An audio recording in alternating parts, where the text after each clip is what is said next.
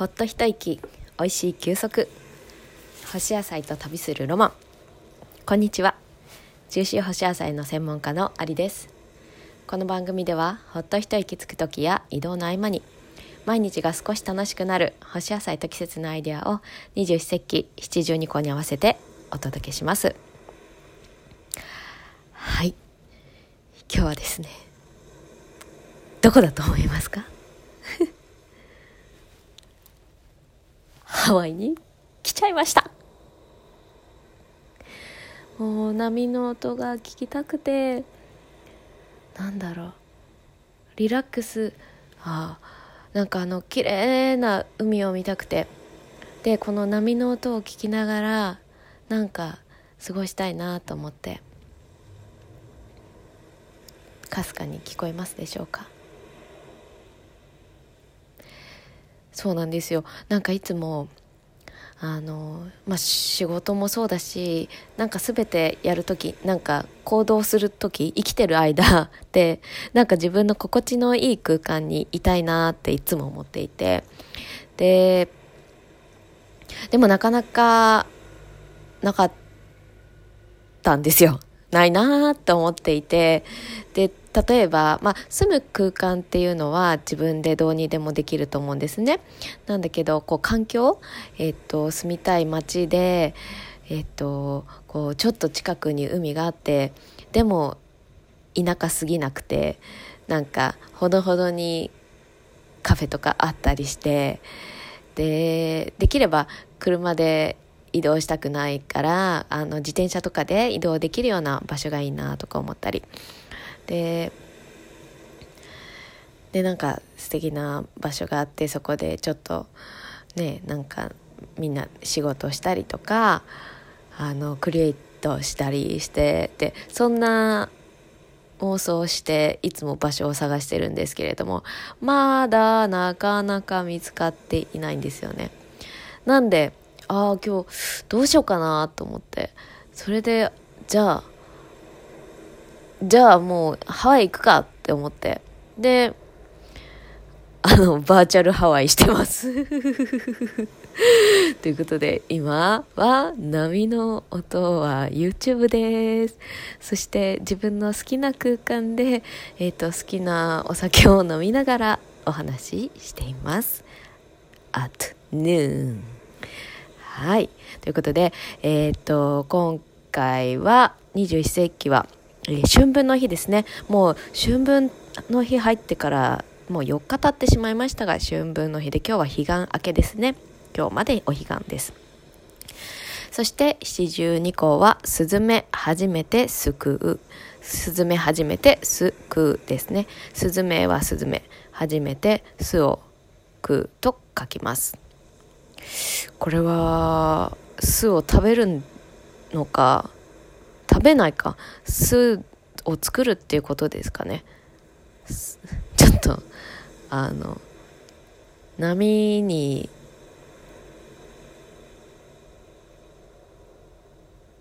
揺られて意味を調べるのを忘れたまま始めております。まあそんな感じの日ですね。えっ、ー、と春分の日、えー、なんかあの春分の日にあの、まあの前日か。大竹にちょっと大竹の方にね戻ったんですよ。で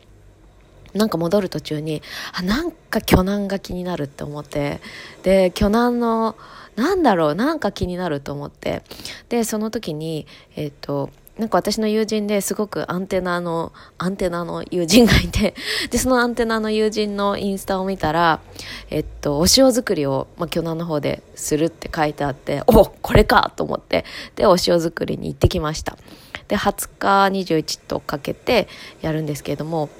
お塩って作ったことありますか？ねえ。なかなかまあお味噌とか醤油はねもう当たり前になってきましたけどもお塩ってまだまだだと思うんですけどもお塩をね作ってきたんです。まあ作ったっていうか私はただ眺めてたっていうか、えー、お塩ってもう海水をただただまあ天日で干すもしくは、えー、火にかけるっていう感じなんですけれどもそうなんですよ。で友人がね、えー、っとその前日に、えー、お水を千葉の、えー、阿波神社の方なんですけどもそこで水を汲んできてでそれを、えー、っとずっと火に薪でね火で炊くっていうことをしました。でしましたっていうかもう私は本当にただ暖を取ってただけだったんですけども、まあ、えっ、ー、とえーと、なんだっけドラム缶みたいのにもお湯をたくさんお湯じゃないか海水を入れてでそれを、えー、ただただ煮詰めていくっていうことですねでそうなんですよで10時ぐらいから火にかけたのかな。でうんとその後ずっと煮て7時とか8時くらいに火まで火にかけたのかな。8時間9時間10時間。10時間11時間くらい結局火にかけたんですかね、まあ、ある程度まで、えーと、煮詰めたら1回こして不純物除いてでまた、えーと、煮詰めていってで最後の方に、えー、にがりとお塩になるのでそれを、えーと、こすっていうことなんですけどもまあただただ火が必要っていうことですね。でえっ、とはいなんでずっと火の周りにいて煙にいぶされてましたでなんかいつもこうあこの間のあの去年ののりののりへの祈りって、まあ、のりに感謝というかのりってすごいなって思ってでそれに対それにもうすごくもうあのか何お礼が言いたくなってのりの取材に行ってきたんですけれども塩って海なんですよね。皆さん、海を食べてるって感覚ありますか？お塩食べながら。あんまりないですよね。でも、なんかね、作ってみて、作っていて、あ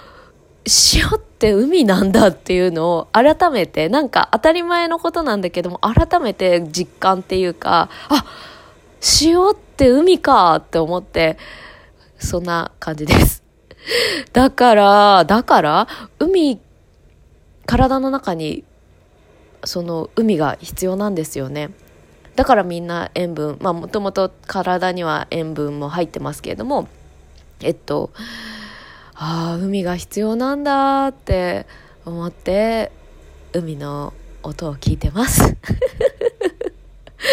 だからやっぱり海に入ったりすると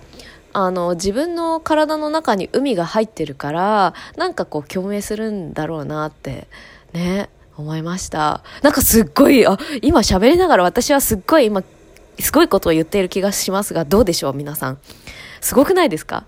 で、えっと、あとはもう一つすっごいなんか幸せな気づきがあったのは、えっと、天日干し園を今食べてる、あの、いつもと取ってるんですけども、その天日干し園が、塩なんですけども、天日干しなんですよ。あ、これって干し野菜の一員じゃんみたいな。別に一員っていうか野菜じゃないんですけども、干してるみたいな。うわ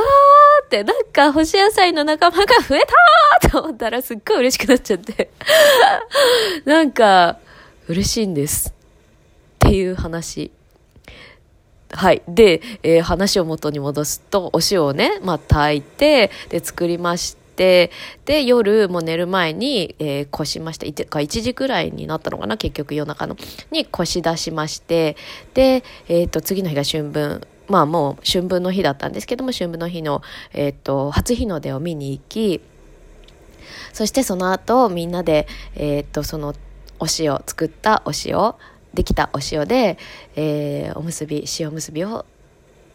作りました。なんか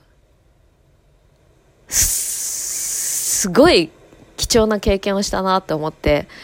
うんなんかお塩って結局海水があれば誰でもできるんですけれどもまずその海水がねあのいい海水いい海水っていうかまあなんか綺麗なところの方がなんか美味しそうだから綺麗なところだったり自分の好きな海だったり。でそれを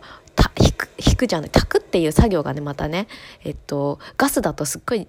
お金食いますよね。で、まあ、薪をくべて、まあ、あの、やるっていうところで、で、ずっと火を絶えないように、えー、だから薪も結構ね、あの、もし買っていたとしたらすごい高くなってしまうんですけども、まあ、とにかくその海の水とえー、と水の力水とそれからそれを火で炊くっていう火とで風も入りますよねなんかまあおさゆもそうでしょうけどもでなんかそこにあの、まあ、なんでその塩作りをねそのえっと巨南の方にあるルンタさんっていうところなんですけどもルンタさんは、えー、その日にするかっていうと、まあ、春分って昼夜が同じ時間なので、えーと、陰陽がねちょうどとあの同じ中陽の時じゃないですか。まあ、その時にえー、お塩を作るっていうことでなんかこうバランスの取れたお塩になるんじゃないかなみたいなそんなことで、えー、去年からされてるんですよね。でなんかいろいろ面白いなってなんか春分の前本当に彼岸入りぐらいから、えーと、祖父母がうちのうちにというかなんかまあ近づいてきてる感じがあってでえー、っとお塩を作ることになりお塩を作ってで、まあ、その日の日にその日に、えー、っとお墓参り、まあ、行ってきたんですけれどもなんかなんだろう。なんかいろんななその今までのあのあの世とこの世じゃないけれども見えない世界見えない世界がだんだんとこう融合していやだんだんとあ今お彼岸だからですかね。なんかこう境目がなくなってきているのか境目がなくなない、えー、時期なのかわかんないですけどもそんなあれですよね。そんな感じなんだなって思ってお塩を作ってみました。えっ、ともし皆さんもしっていうか塩があれば塩と水があったらまあ大丈夫ですよね。あとはその辺の草食べたりすればまあ大丈夫なのでで海藻取ればいいしねなんかなんかあったらそんな感じで生きていきましょう。ね。何のねだって。ね。で、えー、っと、で、昨日は、えー、っと、前回もやったんですけども、年末に八百善さんって言って、江戸料理の老舗の、えー、料理屋さん、11代目を迎えて料理教室をしました。はい。で、そのね、えっと、そこで学んだことを皆さんに、えっと、シェアさせていただきたいんですけども、えメニューはですね、えっと、タイのお刺身に桜酢け、えー、それからイワシのつみれ甘酢あん。あと、えー、山菜の沢煮わんっていう3品を作りました。でえー、っとなんだろうな。そのあまあメニューはね私がリクエストして作ってもらうんですけれどもえーと、まずなんでお刺身にしたかっていうと、まあ、タイのお刺身で去年その教室でねそれを食べた時にもすっごい感動してあのそのどういうものかっていうとタイのお刺身に、えー、桜をの、えー、白あえのペーストのの桜味バージョンをかけるんですよ。でその桜をねまず桜、えーと塩漬けあるじゃないですかそれを吸ってあ水に浸しておいた桜をすすり鉢ですって。でそこに、えー、よくすってからえっと豆腐と、えー、練りごまとを入れて、えー、すっていくんですね。そんで、えー、あとお酢をちょっとですかね。でちょっと酸っぱめのえー、とでも豆腐の甘みとが入ってあんあんあん、あんっていうんですか？なんか、何？衣になるんですけども、それをね、えー、マダイのお刺身の上にかけるんです。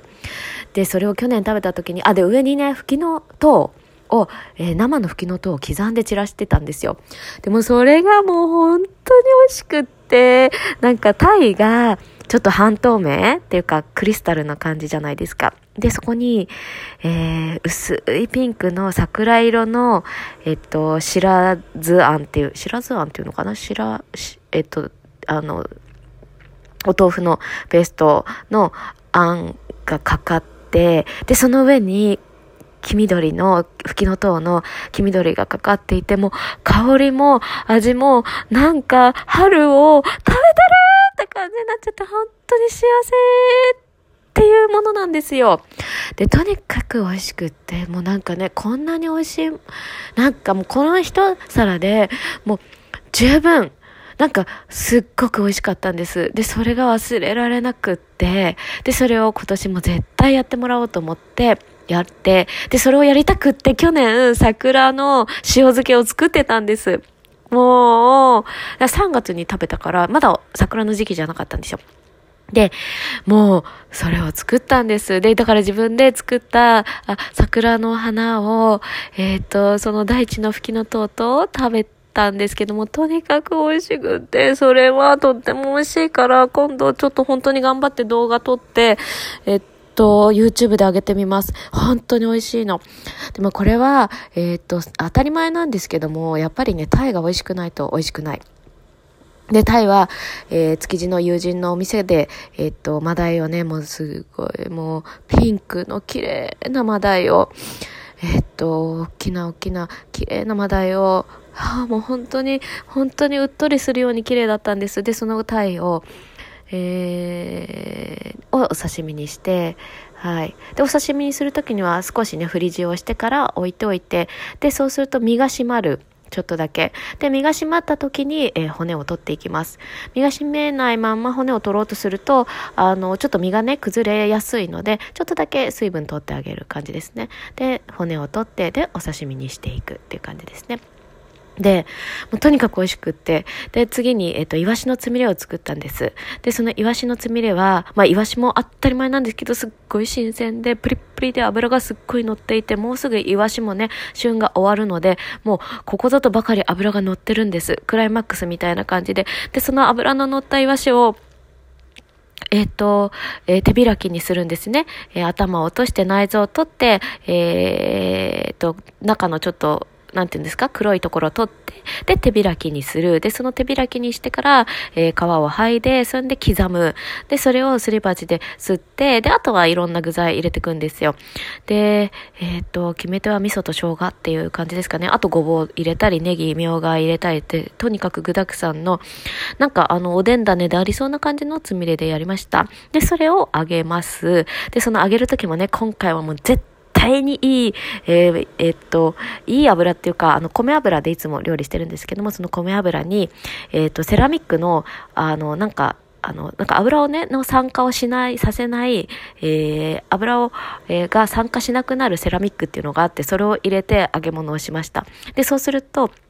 えっと、本当に胃もたれしない、もう本当に美味しい揚げ物ができるんですけれども、さらっとしていて、本当にびっくりする揚げ物になるんです。で、それで揚げて、で、それに甘酢あんをかけて、白髪ネギを上に添えて甘酢あんをかける。で、もう一つは、あ、だからこれのポイントは、美味しいイワシを使う。あとは、美味しい味噌と生姜ですね。生姜すりおろし。そのまんま食べても美味しいんですよ、もちろん。あ、本当ならそのまま食べたいところなんですけども、まあ、贅沢に、これを贅沢って言うんですよね。そのまま食べたらいいのに、なぜか、えー、つみれにしちゃうっていう、なんかすごい贅沢でした。で、えー、っと、ああ、だからこれは牛尾汁みたいにしてもいいですよね。つみれ汁か。はい。で、あともう一個なんだっけ。あ、沢煮湾だ。沢煮湾っていうのは、えー、贅沢の炊く沢なんですけども、これは漁師さん料理なんですって、もともとは。で、漁師さんはあの、鉄砲を撃っての漁師さんなんですけども、その漁師さんの、えー、料理でして、えー、いろんな野菜をただただ千切りにして、で、あの、豚の背脂とか、あの、まあ、あの、肉類とか、まあ、魚でもいいみたいですけど、まあ、油で、あの、炒めて、具材を炒めて、で、お出汁で煮るっていうものですね。で、今回は、えー、山菜の季節だったので、えっ、と、この間、吹きを取ったので、あ、まあ、この沢庭用に吹きを取って、吹きと、えー、あと、タケノコと、えー、吹き、タケノコ、人参、ごぼうのささがき、ごぼう入れてないか、ごぼうは違うつくねだ。長ネギ、しいたけ、絹さや。くらいかな。長ネギ。うど。うどだ。うど。うどがすっごい決め手だった気がします今回は。うどがすっごいいい味出してたので。かな？でえっ、ー、とたっぷり使ったかつおだしでやります。あと、初めに具材を全部千切りにして炒めて、で、お出汁で煮る。ただそれだけですね。で、途中でアクを取るんですけども、まあ、アクはね、全然出ませんでしたね。なぜなら今回すごくいい素材しか、まあいいっていうのはその、なんだろう、鮮度とか、状態とかあと農薬使ってないとか肥料も使ってないとかできるだけ自然に近いものっていうものを使いましたね。だからもう全部うまみですよね。でそれをただ煮るだけですね。で火通しすぎるとえー、っとやぼったくなるのでえー、っと火はもうあんまり通さずに。で最後に、えー、絹さやをね下茹でした絹さやを入れるっていう感じですね。でこれはどんな野菜でもアレンジができて本当にその季節の野菜を千切りにしてで背脂で炒めてて出汁で煮るっていう本当にシンプルなんですけどもとっても美味しくってなんか本当に美味しかったんですなんかねいやー、美味しかった。なんか昨日は本当にちょっと贅沢すぎましたね。でも今回はもう本当になんか、ちょっと贅沢すぎる感じでやってしまったので、次回はもうちょっとまあ贅沢すぎていいんでしょうけどもね。なんか、とにかく美味しかった。美味し、本当に美味しかったので、これ皆さん次、次回ぜひ来てください。来た方がいいです。もう絶対後悔しないっていうか、もう絶対もう、もうすごいから、来てください。で、そんな感じでした。なんか、で沢にもとあとは菜の花のおひたし。おひたしというか昆布締めですね。これめちゃくちゃ簡単で菜の花を固めに、えー、茹でます。で、えー、っと絞ってでそれを昆布だし昆布にお塩をちょっと拭いておいああのだし昆布ちょっと表面拭いてでお塩を振ってであとは茹でた菜の花を置いてで板ばさみ、えー、昆布ばさみっていうんですかね昆布でさ挟んでちょっと,、えー、っと1時間くらい置いとくだけですね。上品で。こういう付け合わせが美味しいってすっごい大事だと思うんですよ。はい。なんで美味しい付け合わせは絶対大事なので是非皆さん